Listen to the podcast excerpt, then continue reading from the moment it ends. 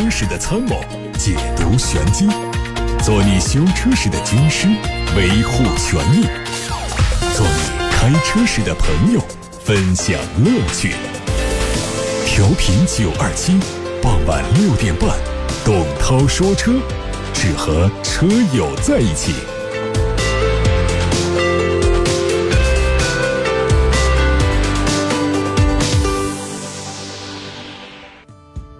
各位好，欢迎来到今天的董涛说车资讯。今天因为实施纵向垄断协议，长安福特被国家市场监管总局依法处以罚款一点六二八亿元。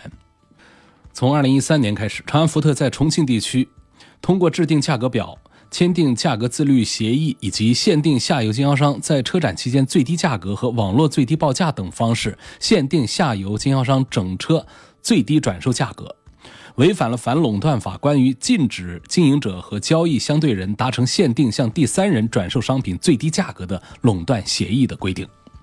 在国家市场监管总局发布罚款通报之后，长安福特随即发布了媒体声明，说长安福特尊重并执行调查所处的处罚决定，已经采取行动，和经销商一起规范区域销售管理。同时，长安福特将按照法律法规的要求，继续进一步规范经营活动，切实维护自由公平的市场竞争环境。近日，沃尔沃官方发布了五月份的销售数据。今年五月，沃尔沃在全球市场的销量同比增长了百分之十二点四，一至五月份的销量达到二十七点八万辆，同比增长百分之九点六。他们认为，销量的增长来自于中国市场和美国市场的增长。沃尔沃在中国市场的五月份销量达到了一万两千四百二十五辆，同比增长了百分之十七，一至五月累计提升了百分之九点五。这也源自于国产沃尔沃 XC 六零和沃尔沃 S 九零的热销。本田汽车今年五月在中国总共卖出新车十三万六千四百八十六辆，同比增长百分之三十七。其中，广汽本田卖出六万八千六百四十二辆，同比增长百分之三十四；东风本田售出六万七千八百四十四辆，同比增长了百分之四十点九。两家企业都刷新了历年五月份单月销售的最好成绩。在具体车型方面，雅阁、飞度、凌派、CRV、思域、XRV 这六款车型的五月份销量都突破了一万辆大关。其中，雅阁最为抢眼，总共卖了一万八千二百五十二辆。从第十代雅阁上市开始，这款车已经累计销售超过了二十万辆。混合动力车型方面，本田在中国的投放也比较积极，也取得了一定的成绩。五月份，CRV 混动版终端销售同比增长了百分之三十八点六，雅阁混动版同比增长了百分之一百五十一。而东风日产五月份的销量为九点一万辆，同比下降了百分之四点三。一至五月的销量达到四十三万辆，同比增长百分之零点一。奇骏五月份的销量达到一万八千三百六十五辆，同比增长百分之二点五。逍客同比增长了百分之二十，骐达增长了百分之二十八，蓝鸟同比增长了百分之十八。上市不久的新一代天籁销量攀升到了五千九百五十八辆，他们是推动东风日产销量增长的主力。日前，一款捷豹 XE 特别版正式在中国上市了。它用2.0的直列四缸涡轮增压发动机，最大功率300匹，匹配八速手自一体变速器，搭配四驱，卖价43万六千八。这款车呢是以英国销售的一款车型为基础打造的，拥有运动化的保险杠、车身同色的侧裙和后扰流板、18英寸的铝制轮毂。它提供了三款颜色，座椅是以深色的皮革为主。上汽通用雪佛兰的全新一代创酷今天上市，六款车的卖价九万九千九到十三万九千九。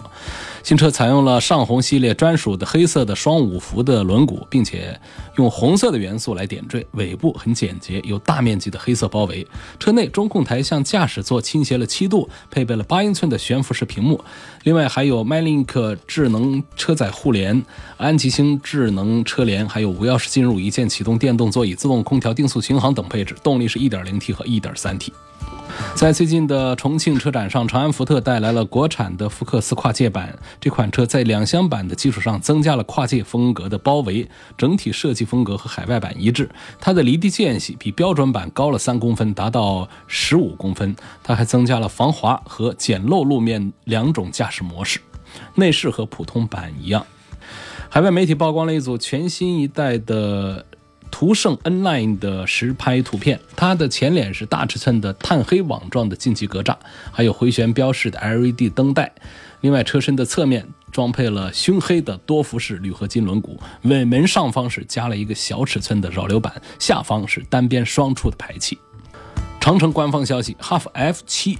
将于今天在俄罗斯正式下线上市，这也标志着图拉工厂正式建成投产了。工厂建成之后，将具备本土研发的能力，一期产能每年八万台，总设计年产能为每年十五万台。计划主要生产哈弗 F 七、F 七 X 和 H 九等车型。说福特正在试图用回收塑料瓶来制造汽车零部件。借此来减少碳排放。官方预计，平均每辆车使用三百个回收瓶，每年约十二亿个塑料瓶用于 SUV 的底盘装甲和制成 F 系列卡车的轮毂内衬。福特认为，再生塑料是汽车零部件的理想选择，因为它重量轻，可以提高车辆的空气动力学的性能。好，现在开始回答大家的问题。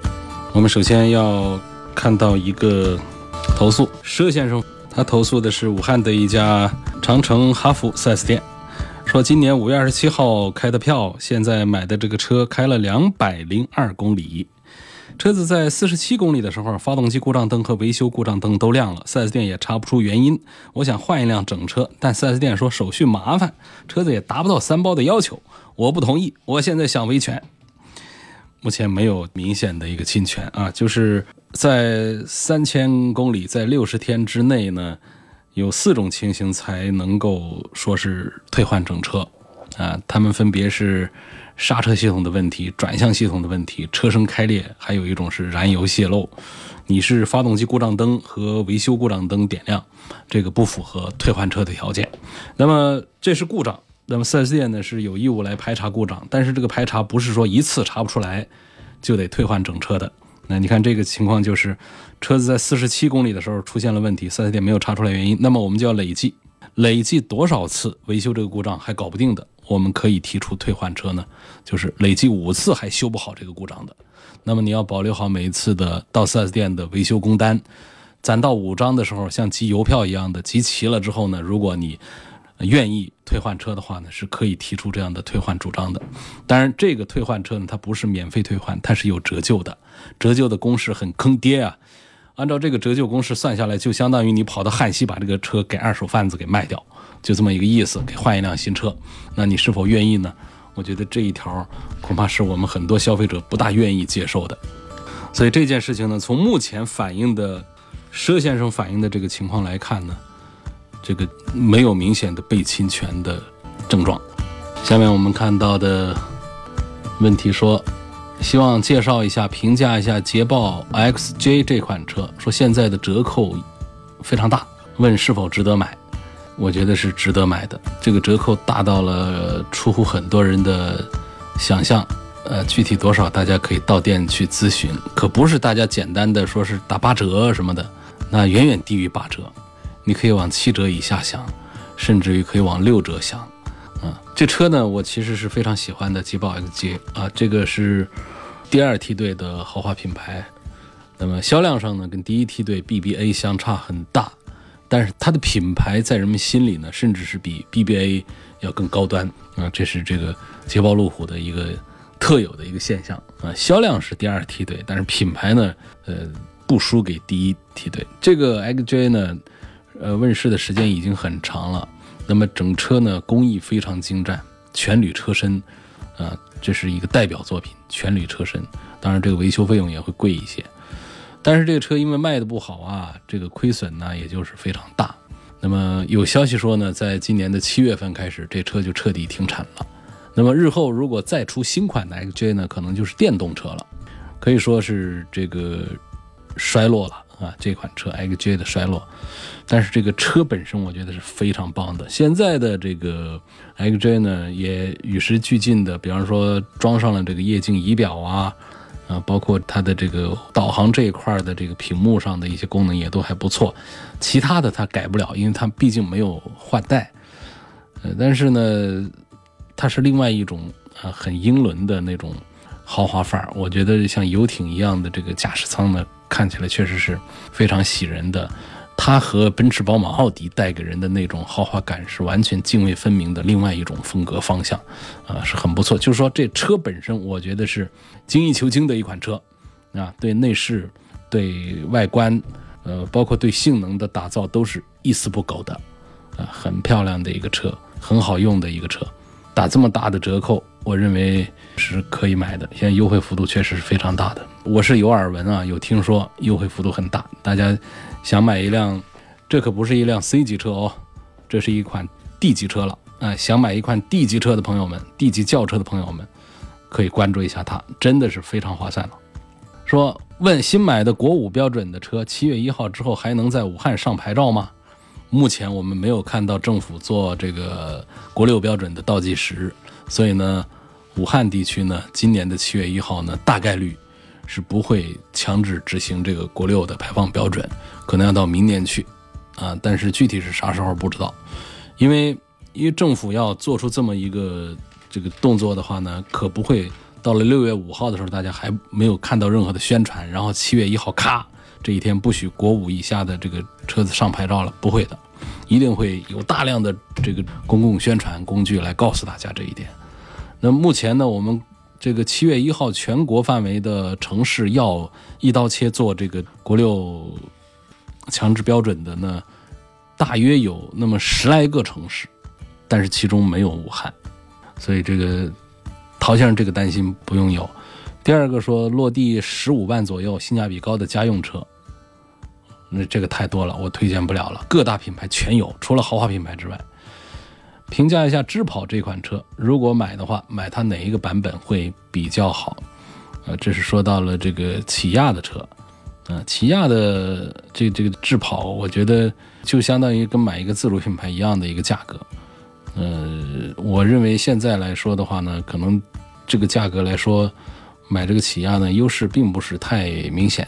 呃，一个呢，它现在在起亚的两款这个智跑的两款车呢，都用这个双离合。而这么小的一个尺寸卖到这样的一个这个价格的话呢，我们现在的这个合资的其他的产品上，其实呃有替代的产品，有比它的品牌更好，这个性价比表现也都更好的产品。我不是太赞成买这个。如果说是喜欢这个韩系的，能够接受这个韩系的呢，我觉得你其实可以看这个现代的 iX 三五，其实一回事儿，因为他家的动力系统会比较。丰富一些，它有二点零的配六 AT 的版本，呃，我觉得这可能会比这个双离合的这个啊选择很单一的这个智跑啊更值得买一些。这个今天呢下特别大的雨，呃，有必要在节目当中啊跟大家这个聊一聊啊，这个下雨天呢，咱们这个开车的时候要注意一些什么？这下雨天呢，大家要注意呢，就是首先是慢点儿。而且像雨特别大的时候，最好是不出门，最好是停下来，因为在小到中雨的时候，大家都还是可以通过雨刮器来看清路况。但如果说雨特别大的话，这个雨刮器啊，它都起不了太好的作用了。所以在这种情况下，如果我们还在路上的话呢，最好是能够把这个近光灯把它打开，大灯的近光灯，包括雾灯把它打开。虽然这不是。这个起雾的天气，但是暴雨呢，它能见度就跟这个浓雾天气是一样的，所以是把这个雾灯把它给打开。那如果大家是车子完全走不动了啊，或者不敢走了，大家靠边啊，靠边以后呢，希望能够把双闪灯把它打开，这是一种呃，可以把它视作为一个故障情况或者是事故情况啊，一种紧急停车的一种情况，要打开这个双闪灯，因为你要提醒别人看不见这雨。能见度太低了之后，你成了一个路面上的障碍，把你给撞了。所以行驶当中的车，请大家能够打开大灯的近光灯，这样呢透射的这个效果好一点。还有就是呢，能够把雾灯打开，因为雾灯它跟大灯相比，它虽然说它的亮度不够，但是它的透视度会强一点，穿透雨雾的这个效果会好一点啊。把这个前后雾灯把它给打开。如果我们要靠边停车的话呢，还要把这个双闪灯把它给。打开。刚才我们这个交通宝贝还提醒大家，就是尽量的不要在高架桥上行驶。啊，大家能够在地面上行驶，有啥不行的，咱们靠边这都可以。高架上就那么两股道，呃，如果说看不清楚的话，你停都不好停，停了之后，它这个障碍啊，它就太危险、太突出了，后面车也看不清楚。所以总之一点呢，就是慢下来，甚至是停下来，然后把灯给打起来，哎，就是这样的情况。下面我们来看这个本田 CR-V 2.4豪华版二手车还有入手的价值吗？这当然有入手的价值啊。他说这一零款的，一零款到现在八九年的功夫，呃，按照本田的一贯的这个质量这个体系的话呢，可能到现在这车基本上搞不好有很多车它都没怎么修过，别说大修了，连小修都很少，这种情况都是有的。那如果它车况可以的话，这个而价格也比较便宜的话，我觉得是很有入手的价值的。这下面的问题说，我在这次车展上看中了宝马。X 三叉三的二八 i 这款车，在 4S 店交了一万元的定金，交完之后呢，工作人员才告诉我说，叉三的新款是没有雾灯的。但是我当时试驾的车是有雾灯的呀，那宣传册封面上的车也是有雾灯的呀。我现在是想退定金，请问是可以吗？嗯，首先说呢，这是宝马叉三的一个设计，呃，它这个没有雾灯区域，但是不代表它没有雾灯的功能。所以这个呢，其实不用担心，说我吃亏上当了很多。第一点，第二点，就是你现在其实还是比较难以证明，就是在交完定金之后才得知新款没有雾灯的。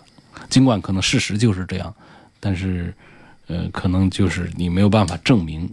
那么你当时试驾有雾灯，宣传册的封面上的车是有雾灯的，就拿着这个东西来说的话呢，要建立这个证据上的关联。我认为难度挺大，你可以尝试一下看。关于这个水深多少，咱们可以安全通过。小车的话呢，建议不要超过半个车轮子，每个车轮子都有一个圆心，不要超过这个圆心。你要能看见这个圆心，你看别人车，小轿车、小车的车轮子的中间的圆心还在，那么这个路你就可以安全的去过。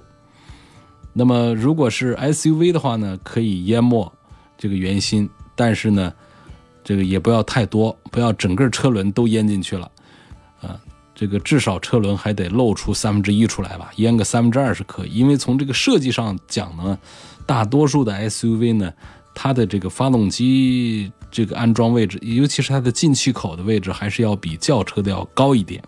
再加上本身呢，它的离地间隙也高一点，所以我们可以容忍，可以允许这个水深呢。在 SUV 的车轮上呢，表现淹没大半个车轮，这就是这个到了一个安全通过的一个极限了。啊，淹没整个车轮的，除非是那些专门的一些呃越野车，咱们的普通的这个城市通勤的 SUV 都不要去尝试。那么我们轿车开轿车的朋友们看好了，你要参照对象不是那些 SUV 了，你要参照对象是你看旁个别人的这个轿车的通行。你看不见自己的轮子，你看别人的一个轿车的车轮子要有一半露出来，这样的路段你就过吧。啊，一般来说不会导致发动机里头进水呀，这样发动机进水是很麻烦的一件事啊，可不是说晾干就好了的。发动机要是通过它的进气口吸进了水的话，可能把你的发动机搞报废、搞坏掉，那维修起来可是很贵的啊。水进气缸里头，它是压缩不了的，压缩不了，它就把你的连杆给。顶弯了啊，那要那就是大修了，那保险公司也不跟你赔的。所以这提醒大家，在下暴雨的天气啊，能慢就慢，能不开就不开。那些涉水的那些路段的话呢，不要轻易的去冒险。下面问题问这个大众的探歌跟这个三菱的翼歌，从故障率和后期保养方面该怎么对比，怎么选？嗯，我觉得。如果说比较关注这个后期的保养费用的话，三菱的是要便宜一些的。然后从这个故障率上来讲呢，我觉得三菱的故障率也是做的还不错的。三菱车的故障率可不比大众的故障率高。我觉得要是从这两个方面来说呢，可能我会推荐三菱的一哥要多一点。从驾驶感受上，三菱的一哥也绝对不会输给大众的探戈。啊，看到有网友在提问呢，关于这个今天在节目当中报道过的这个。长安福特的这个罚款的事儿，呃，希望能够聊一聊。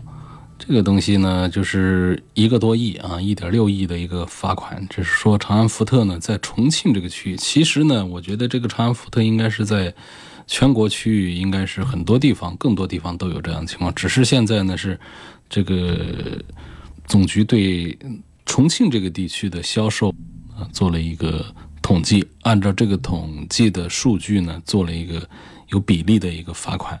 事实上呢，也不仅仅是长安福特这一个品牌，应该是还有很多的汽车品牌都有类似的一个价格限定。什么意思呢？就是说你不能低于多少价来卖车。呃，那么根据我们的这个反垄断法的话呢，是禁止这一项的，禁止经营者和这个底下的这个相关这个对象啊来做一个价格限定的，应该是把这个价格涨和跌呢。这个溢价的功能呢，应该是交给市场，所以是据此，这是有法可依的啊。根据咱们中华人民共和国的反垄断法，来对长安福特进行了一个处罚，罚了一个多亿，罚了一点六二八亿啊。这么一个事儿呢，差不多就是重庆地区上一年度二零一八年长安福特的总销售额的百分之四，这么一个罚款，呃。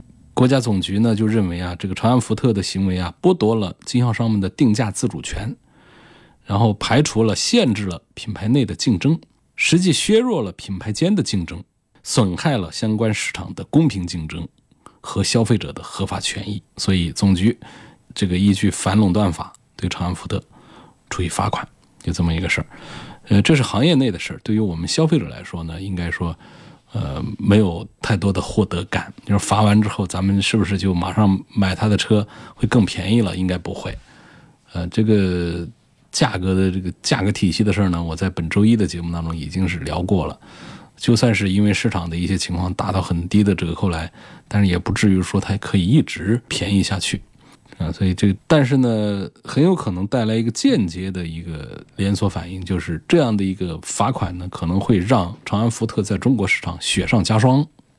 那雪上加霜之后呢，长安福特可能在中国的这个情况会更加的不妙啊，更加的不妙之后呢，尤其是到这个福特总部这个层面，会感受到很强大的来自于中国市场的压力，因为中国市场确实是他很期待的挣钱的一个。